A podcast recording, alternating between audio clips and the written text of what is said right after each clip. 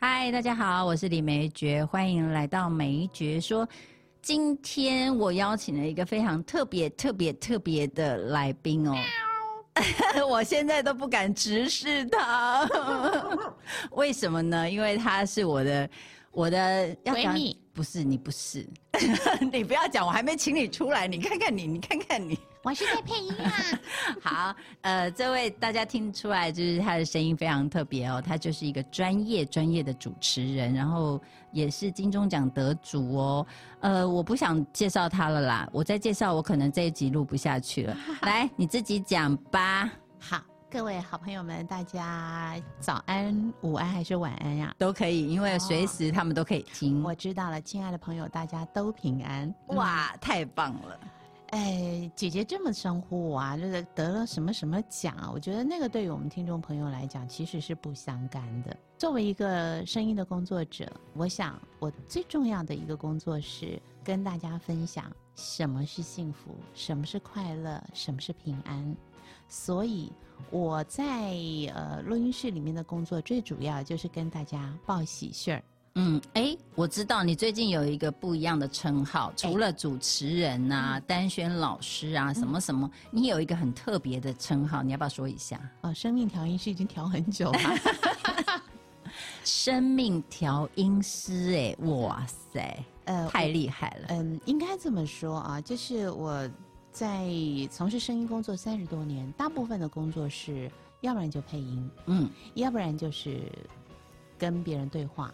那还有一部分的工作是跟别人分享你的声音怎么啦？嗯，你的声音里面有些是说，哎呀，我要一个好的声音哈，我要怎么样吸引别人哈，等等之类的。那外面这样的课程非常的多，哎，对啊，是吧？嗯，都是教你如何说话。可是呢，我有听过一位很久很久以前的前辈说，好，好像如果没记错的话，应该是海明威。他说，我们呢花了这个好像三年的时间来学说话吧，哈，两年还是三年哈，嗯嗯，但是我们需要一辈子的时间去学会闭嘴，怎么样闭嘴？哇哇哈，嗯。可是我在回想起我在年轻的时候。作为一个广播从业人员，真是太开心了。为什么？因为我说话，所有人都要听，那听众很多嘛，就叫听众嘛。真的。但是工作久了之后，我就发现呢，哎，这里面有很多话，嗯，比方说我在访问的过程当中，嗯，我不能够抢来宾的话，嗯，这对来宾来讲是一个尊重，嗯，所以我必须要学习好好闭嘴。可是我年轻的时候啊，我就发现说，在那个成长过程里面，我有好多好多的声音没有被发现，所以我认为一个从事声音工作的人，只要抓到麦克风，耶，真的，我有冰果了，真的，我我每次只要想到说，哎呀，我要跟丹轩约会，我就在想说，嗯。真的是什么时候可以插话呢？不过重点是因为你有太多的故事可以分享啦。其实我我有时候觉得，呃，除了你的声音非常的有这种故事性啊，然后很有生命力之外，我觉得你每次在分享我给我一些不一样的一些人，因为你访问太多人了，是，所以每个人都带着故事跟你在聊天。对，然后你当你分享给我的时候，我都觉得哇，怎么可以一个人可以把。另外一个人问出他声音背后的这个故事，我觉得这才是我觉得学不到。你如果说好啦，真的没觉得要学一个什么咬字啊、字正腔圆，我相信如果我很用力练，还是可以的。你只要努力就好，不用用力。但是我我觉得你最棒的就是你可以透过语言，只有语言哦，没有什么。就可以问出他在讲这个话背后的生命故事，我觉得这真的是太棒了。不过今天来呢，可能我们不能聊这么多。第一个生那个时间有限，第二个是我觉得你带给我们的东西呢，可能我们家长哈还没有那么快速的了解你，所以今天不能讲太多。我们要用时间哈，对。这个涓滴入流，对，所以我们有一个新计划嘛，哈、嗯嗯。嗯就是未来会有一个常态的节目我们要做的，就我们要悄悄话，今天还不能够接对对那个对对。谜底，我心好痒。啊！对，呃，但是今天就是希望先请这个丹轩老师跟我们分享一下，就是到底说话，你刚刚有提到生命调音师嘛？大概再多跟我们说一下，为什么会用生命调音师这个嗯名词，或者说这个名字，你想要告诉大家什么？我有感于呢，像我们刚才说，每个人都要说话，嗯但是我说话你说话，听众朋友现在听，现在就在听，他会有什么样的感觉？嗯他会觉得很燥，是吧？所以，作为一个老师也好，作为一个父母也好，我们所站的位置，其实常常会有一句话说：“乖乖听我说话。”那那个位置就很高了。嗯可是，在我的工作范畴里面，我也常常会碰到我的来宾就很害怕。那个害怕是因为主持人感觉好像很大，真的站在那个高位子上，是所以，当这位来宾进入我的录音室，开始要工作的时候，我看到他的脸色，看到他举动是有点儿拘束的哈，对，我就会跟他聊天，嗯。放掉他的警戒心，让他对我这个人是有信任感的。嗯。当有信任感了，他就放掉了他的警戒心，于是他愿意开一扇窗，让我走进他的世界。嗯。第二个部分呢，是当他开始在诉说的时候，我请他做一件事情，就是做你自己，其他人就别想了。也就是说，当你作为自己的时候，你是不是很愿意看到你自己？嗯，但我们平常在说说话的时候，我们好愿意做什么？尤其是我们做老师的呀，嗯或者是做长辈的、啊，就说，哎，恨铁不成钢啊，啊，希望你百尺竿头更进一步啊，对这是我们的传统教育啊。是但是我们换另外一个角度回来，我如果是一个学习者，我期待听到的声音是什么？嗯嗯，嗯很期待，呃，我得到一些的鼓励嗯跟奖赏。对但是我们的那个过去的学习经验里面，常常都是，哎呀，我就是为了你好，所以我才这样说你啊，是吧？嗯，还哎不能一直夸奖你，你到时候那个尾巴都翘起来对对对对对对。对，那我们最近这些年来非常流行所谓爱的教育，对不对？嗯常常你说，哎。那帮到自己也忘了自己是啥了。所以我觉得鼓励这件事情，即便是你要对于他的这件事情有一些想要了解，他需要改进的，嗯，我都觉得吧，那个语气上面或措辞遣句上面是需要调整的。是，所以我把自己调成是一个生命的调音师，嗯，因为我觉得那个声音里面一定要有一个关心生命的这样的一个议题。嗯，所以呢，声音一定要温暖。人是恒温性的动物，对，所以我们离不开温暖。嗯，嗯因此，成就别人或给别人有力量，那个声音一定要有温暖。可是，声音的温暖以外，另外还有一个部分就是我们的措辞遣句也要从我们的心里出发。嗯，我心是温暖的，我的声音是温暖的，嗯我带给别人也才是会有温度的。嗯嗯嗯，哇，你讲到真正的重点了。因为呢，我自己也常常听到外面都会教一些所谓的说话课啊，嗯你要这样说，你要那样说，各位老师，各位同学，大家好。哎呀，我听到这个我都快昏倒了。是好，还有一种课程是怎么样呢？就是说，哎，你要学会跟这个别人表达你爱的语言。是，啊，我好爱你啊！对。可你有感觉到爱吗？没有，我只觉得我只是个工具，你只想表达，然后你想练习，然后你对我这样说。嗯所以今天其实我真的很想要请你告诉我们，就是说，到底说话。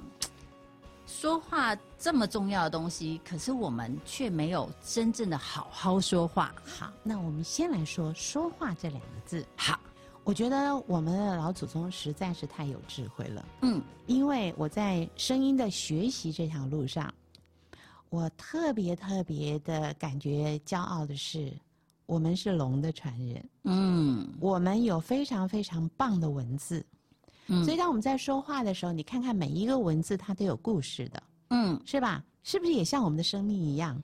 嗯那么说话这件事，我看到是“说”的这个字是什么呢？是那个言语一定要是说话算话，要有兑现的感觉，啊，也要带给别人有喜悦的感觉。是嗯是，说话的那个“话”字是要鼓动我的舌头，是吧？嗯那这个舌头，舌头啊，老祖宗的养生观念来来说，啊，对不起，我就卖弄一下了，就是心开窍于舌，所以当我说话的时候，我一定是鼓动我的舌头，嗯而舌头以心呢，心是主什么？主喜悦。我们在说话的关系里面是说跟听吧，对，所以我们要来看一看。诶，我记得小的时候有一种很不愉快的经验，嗯，就常常被大人揪耳朵。我讲话你听到了没有？有没有哎？真的哎，那个感觉就是无形当中注入一个恐惧的感觉，嗯。放在孩子的身上。耳朵为什么这么重要？因为肾开窍于耳，我们的肾是主恐的，哦，所以我们常在讲说啊，那个呃老人家说小孩子哦，不要常常吓他，哎呦怎么怎么的哈，是是就说他也到奇赛，嗯，对，啊，为什么？因为肾主黑嘛。如果我们有那样的一个概念，你就知道、听跟说之间的关系是什么。嗯那个肾你要去滋养它，嗯要用滋养的话，要用爱。那嗯爱是什么？是带给你喜悦，带给你希望，带给你温暖。嗯，所以，如果我们常常说一口嘴里吐不出象牙，那就不是一个好话。它不但不能够去滋养别人，嗯同时对我自己也没有什么好处。嗯所以，就说话的这两个字，你看看，哎，我们老祖宗就在那个无形当中，已嗯经在告诉我们那个通关密语是什么了。哇，这这真的有点深奥哎，咱们老祖宗好厉害吧？真的，不过如果话说回来，刚才提到那个揪耳朵那个，嗯我马上就有画面。是哦。那我想知道，为什么小朋友总是不想听大人说话呢？因为大人讲的话，第一个我听不懂，第二个是你以为我蠢吗？我怎么会不知道呢？或者是我假装听不懂，因为你要我做的事，我不要做。还有一件事情是什么？是我觉得我们大人哈，我们逆了孩子的心愿，有话不能够好好跟他说。但是大人就会开始很冤枉啦，说拜托，我也好好说啊，他就是说不听啊，我一把火就上来了，我前面讲很有久，话好好说跟有话好好说，哪一种是好好说？哎，哎，对，是吧？你说哈，哎，坐下来啊，咱们有话好好说。嗯一个人站在上位，哎，另一个小孩哭啊，嗯，你有话不会好好说吗？你哭什么哭啊？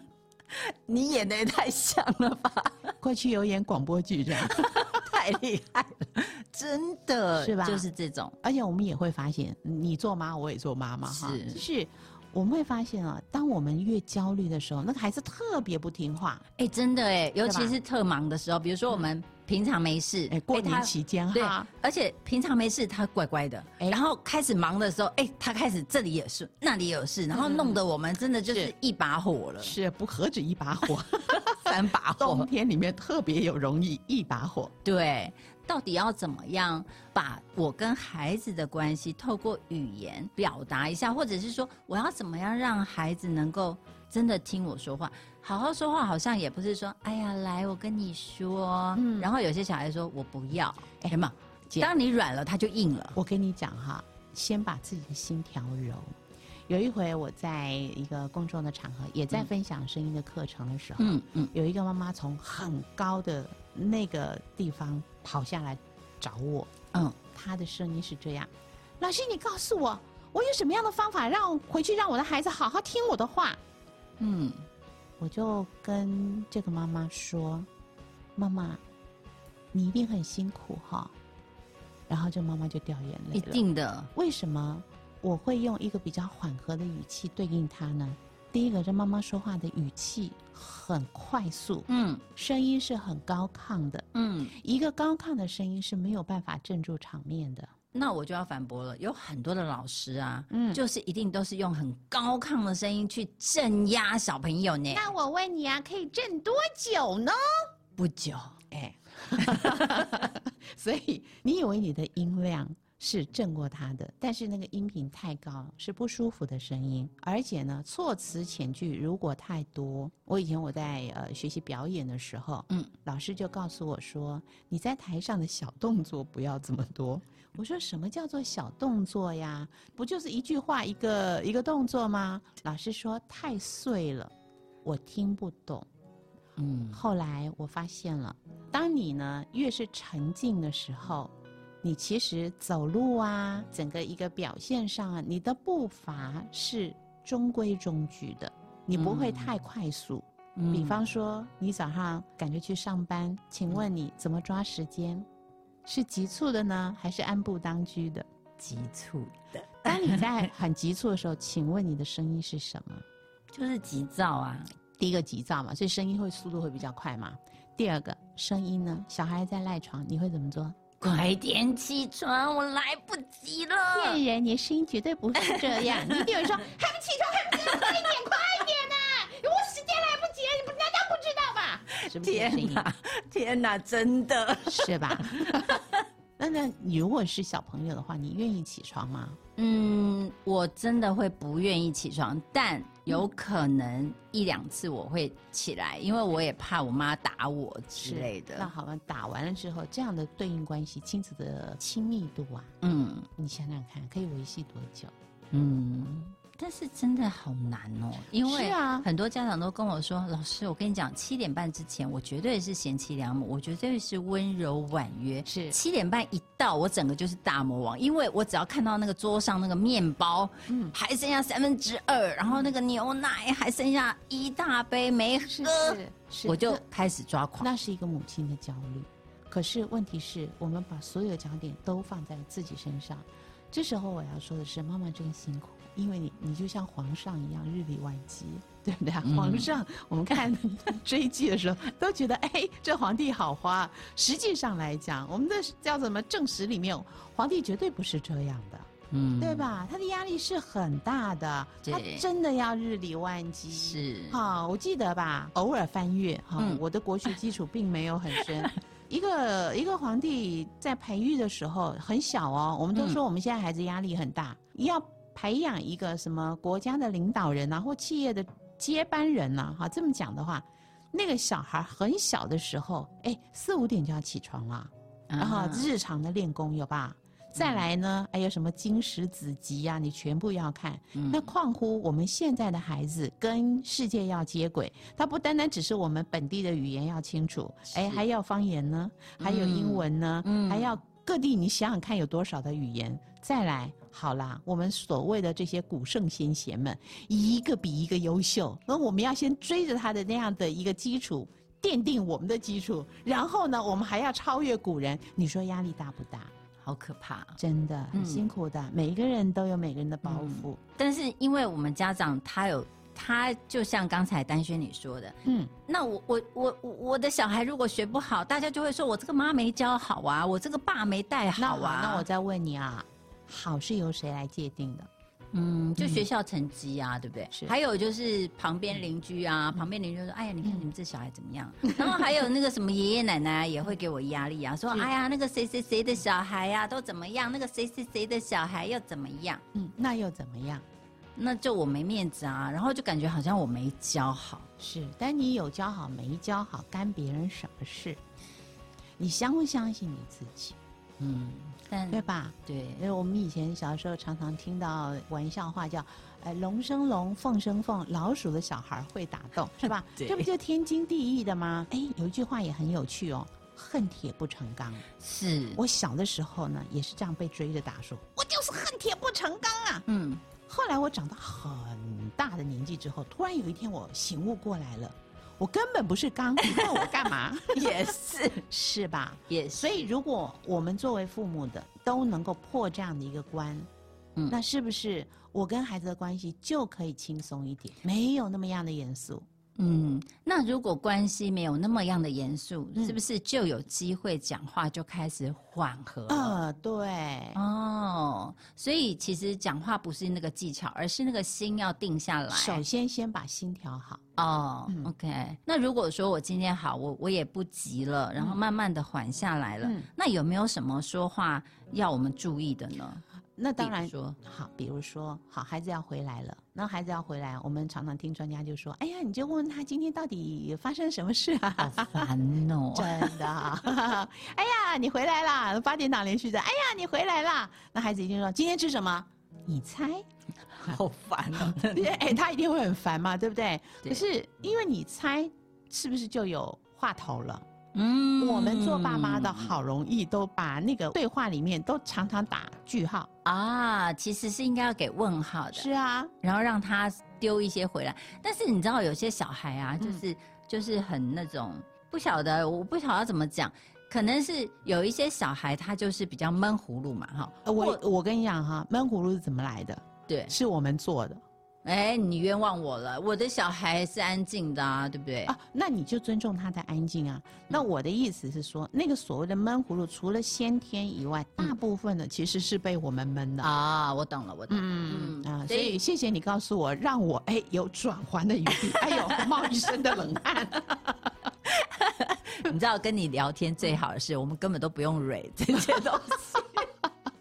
这样子，听众都有发现，我们其实就是来聊天的。哎，其实我觉得生活当中，你就是聊着聊着，那你要聊到就是我们有没有一个共同的目标，嗯，对吧？对因为有共同的目标，嗯而且我们希望是朝正向的方向去嗯的，所以我们再怎么样的开车，不会开到岔路去，对对对不对？即便是发现到岔路，哎，你一定会说，哎，那个红灯你怎么就闯过去了？啊、对，然后我们再拉一下，对不对？是不过其实我真的觉得亲子关系啊，跟朋友关系真的差很多。比如说像我们是闺蜜，我们就什么话都能聊那聊我。问你啊，朋友这个朋友有没有很有趣？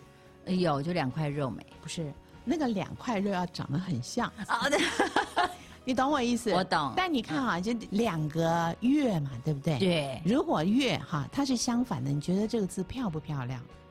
不漂亮，好，嗯，是吧？就要同一个方向。是啊，就朋友的朋嘛。对所，以我们有一句话叫“朋比朋比”的比，是不是也是我们走同一个方向，对不对？嗯对，那背离的背啊，是不是嗯就是你走你走北，我走南，好，你走你的哈，是不是？对我们就有一句话说，大人要做孩子的朋友。那个孩子的朋友，我觉得可能还要再说细一点。嗯那个朋友究竟是什么？嗯绝对不是说他三岁你就三岁，你必须要调整你的心的位置。嗯以前有有有一些专家在说，我们先做人，再来决定你是男人或女人，你是大人或小孩。嗯，所以这个位置站定了之后，我们再来选择对话。我们做父母的，认真说起来是引导的位置，在他还很小的时候。嗯可是随着孩子年龄稍大，嗯要产生一些对话的时候，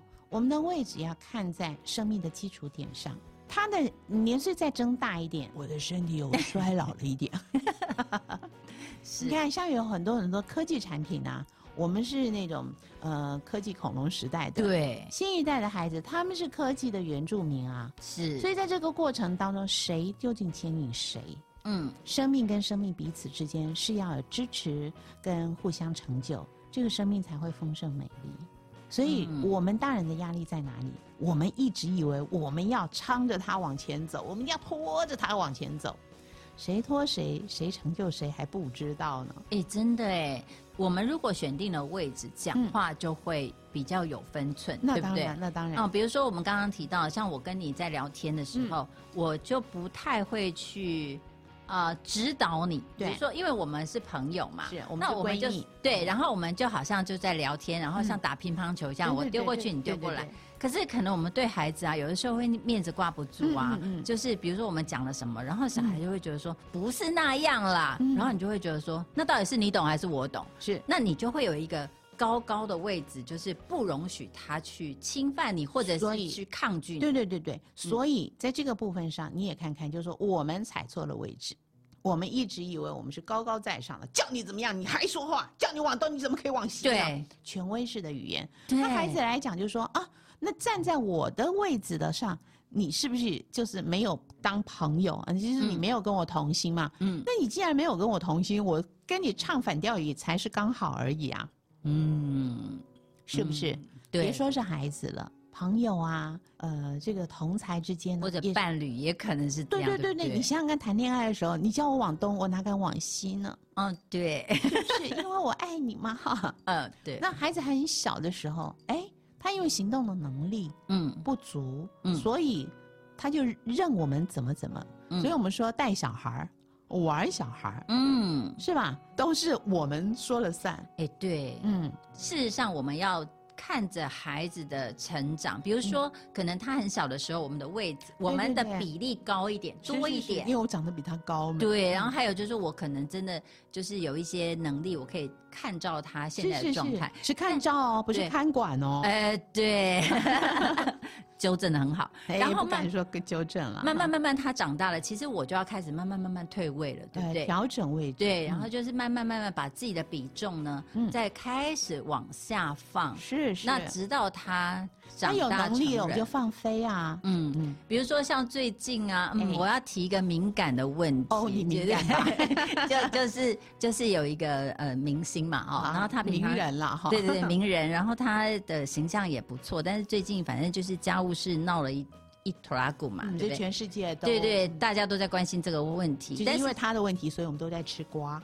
呃，对，但是其实我我想谈一个问题，就是其实他的长辈出来嘛，啊，对，就是在关键时刻他出来说话了，是说别人不会，对，然后就说他要来证明他自己的这个晚辈这个小孩呢，嗯他是怎么样怎么样被冤枉，或者他是怎么样怎么样清白。嗯，其实我我自己看到，我就会发现说，哎呀，这个爸爸这个爱子心切啊，看到了。对，那但是他的作为是不对的，所以我看到那个爱哎你。怎么说长辈不对？你你你你你你，对啊，但但是我要讲的是说，因为这个主角已经四十了，对不对？嗯那如果你再把他当成一个十岁的孩子，就是他犯了错，你还要再出来帮他做解释，我觉得这个位置好像就像刚刚丹轩你说的，这位置是不对的耶。是，呃，当然我们在讲这件，我们我们不是事故现场的发现人，但是是从这件事情回到我们原来的位置，嗯我们也有看到，现在有很多的父母，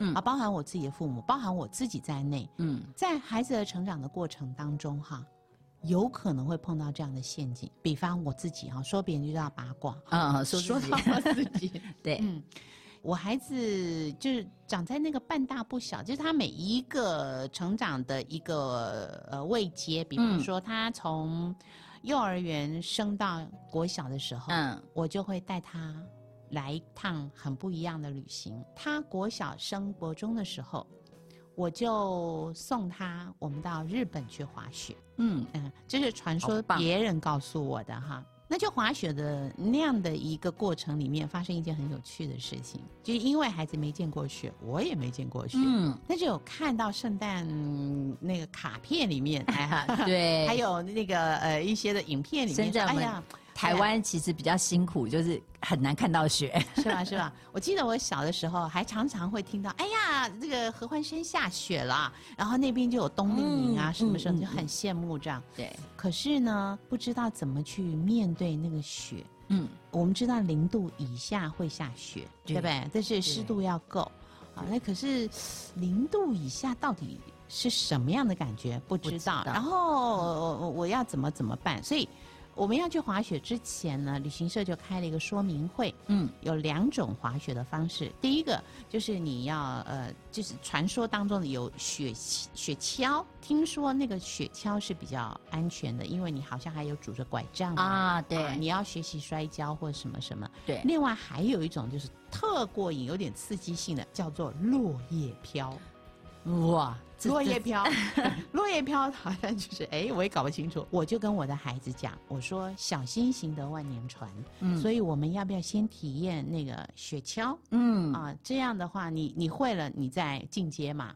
我的孩子也说好，嗯嗯。可是说明完毕，决定说要站哪一边的时候，嗨，在旁边有一个人突然呢，就跟我的小孩说：“我跟你讲啊，你不要参加那个那个雪橇很不好玩，好玩的就是那个落叶飘啦。我跟你讲，你没有选那个落叶飘，你一定会很后悔的啦。”嗯好，我的小孩当场辩解，嗯，他就要去去练那个落叶飘。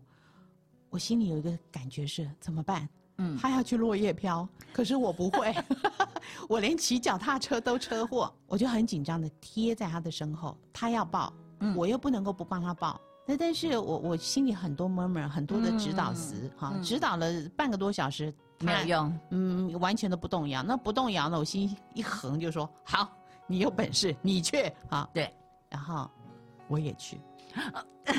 我为什么要去？了哎，我为什么去？我去的原因是我想保护他。嗯可是当局者迷啊，这个孩子多大我多大？嗯我是高龄产妇生这孩子的，嗯身上有很多很多的嗯呃伤，那个伤就是包含我肢体上不够不够灵活啊，所以当我要报名的时候，这个窗口他就抬头看我，他说：“这位妈妈，你是？” 我说：“哦，我是他的他的妈妈这样子。”然后他说：“那所以你有滑雪经验？”我说：“我说没有。”他说：“那所以呢？”我说：“我我要保护我的孩子。”这个窗口就哈哈大笑。他说：“到了那里哈，各管各都来不及了，没有谁照顾谁的，你还是退回 你的雪你的橇。”这件事情给我的冲击非常非常的大。当时我觉得这是不可能的。你不是有一句话叫“为母则强”吗？真的我当然要很强，对不对？对，可是再怎么样也要跟上去。但是我就发现，哎呀，我根本就是个河豚。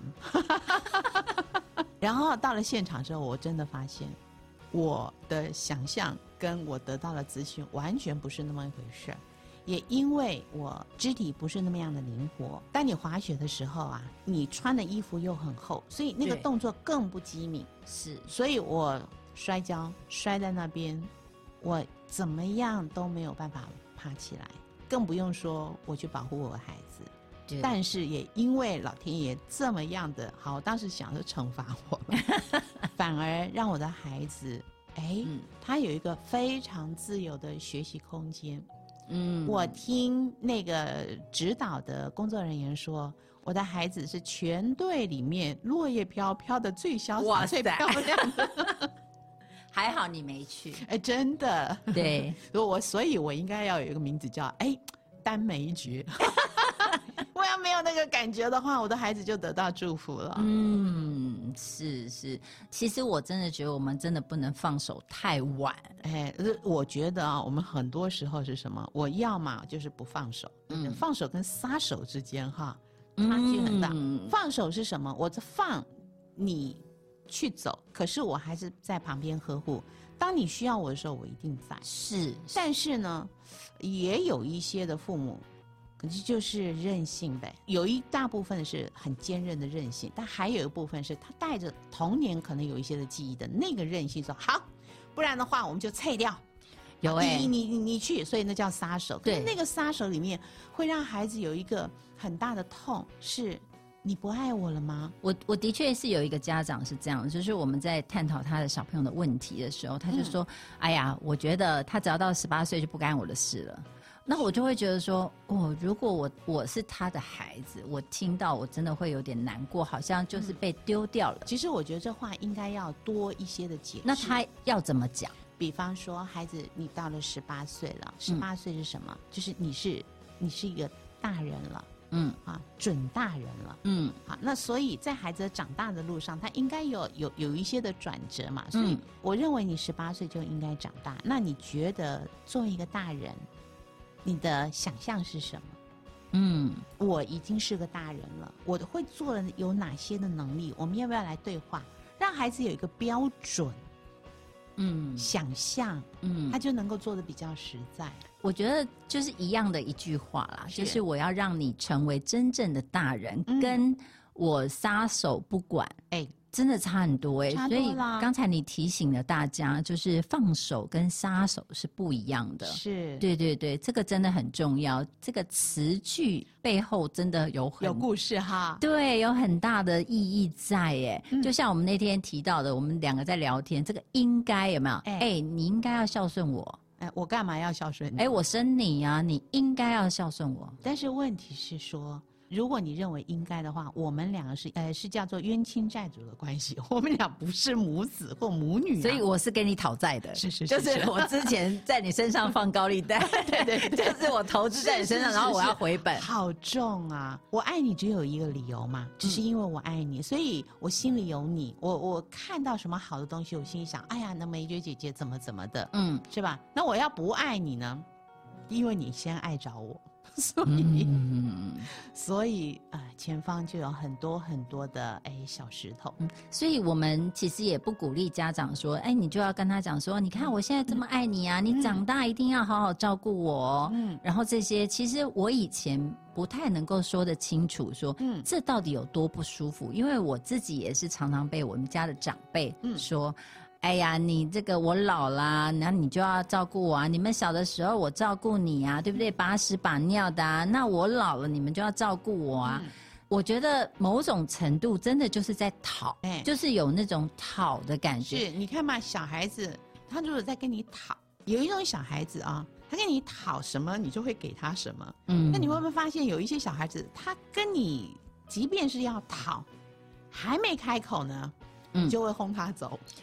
对，嗯因因为那种感觉，其实我也不知道到底要怎么样说清楚这种感觉，所以担心嗯你可以再、再多说一点，到底怎么样的讨，然后人家会心甘情愿的给我，嗯然后怎么样的讨会让人家觉得我为什么我为什么要给你好，第一点，嗯我一定要知道我在你心里有多重要。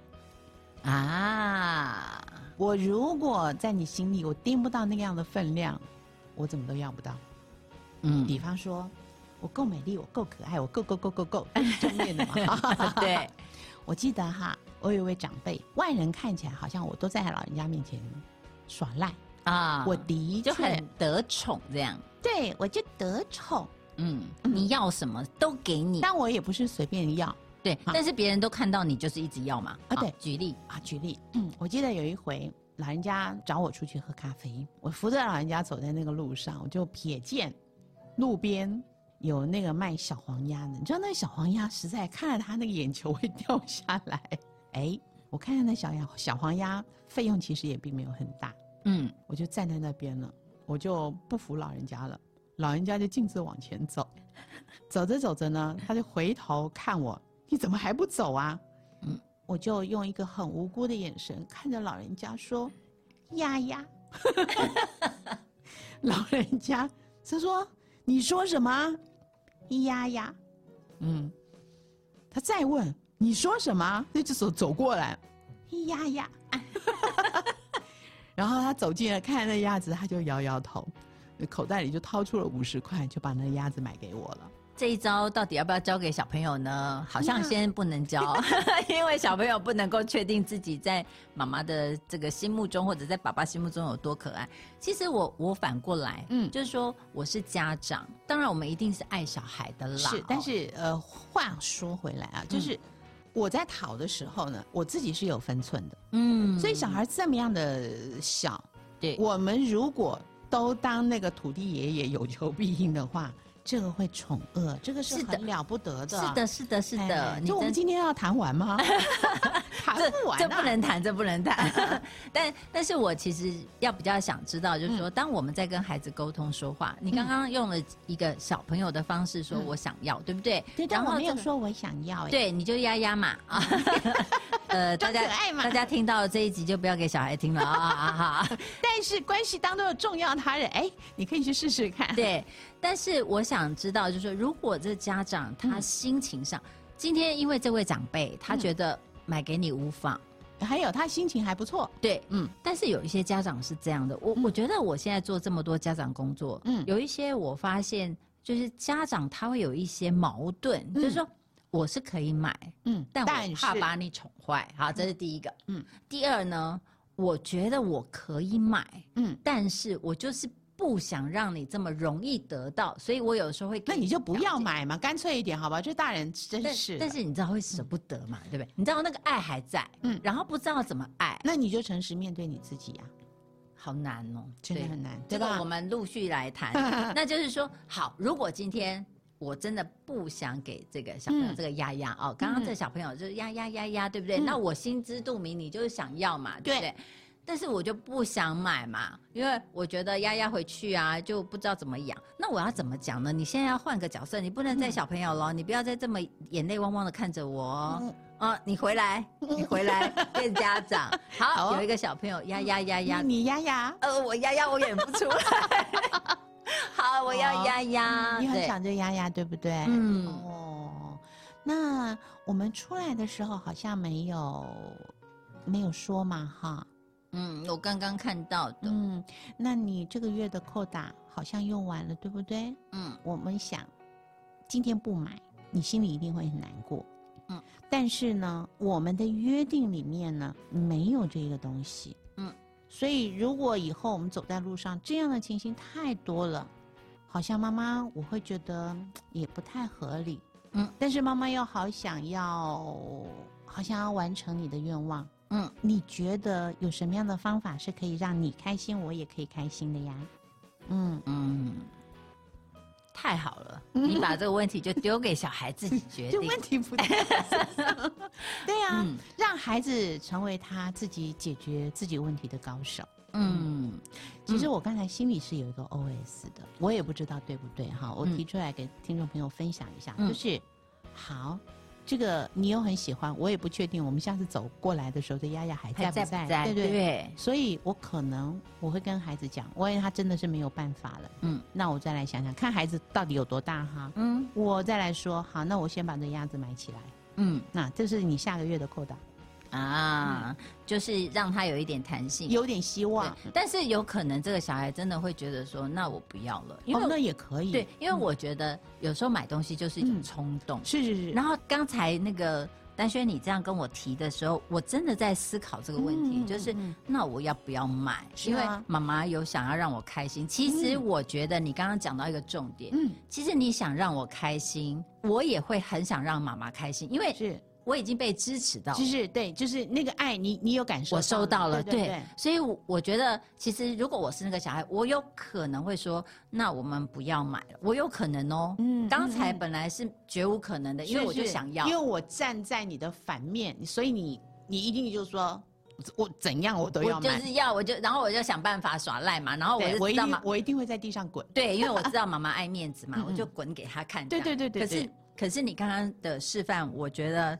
呃，我有感觉到我有被爱，然后妈妈也有希望我开心。嗯那我要怎么样让妈妈开心呢？嗯，不买可能是一就是种开心的。体贴，但对对对，我觉得这个很重要哎。嗯嗯，太好了。嗯果然，语言真的是可以扭转乾，坤的。但是很重要的一件事情，大家会说，那我要记什么记什么。可我觉得很重要的一件事情，就是把心放回自己心的位置，好重要。嗯因为心放对了位置，那爱就会流动了。嗯嗯嗯，太好了！今天的好好说话感觉没有讲完呢，但是我们还是势必要先结束啊、是那今天非常谢谢丹轩，谢谢梅姐姐，今天真的非常非常开心，谢谢其实我没有想到有一天我们的位置会这样哎，好开心哦！好那也很期待我们新节目的开播。是哟、嗯我也好期待。谢好谢，谢谢梅姐，也谢谢空中的好朋友们，我们下回再见。好，谢谢大家，拜拜。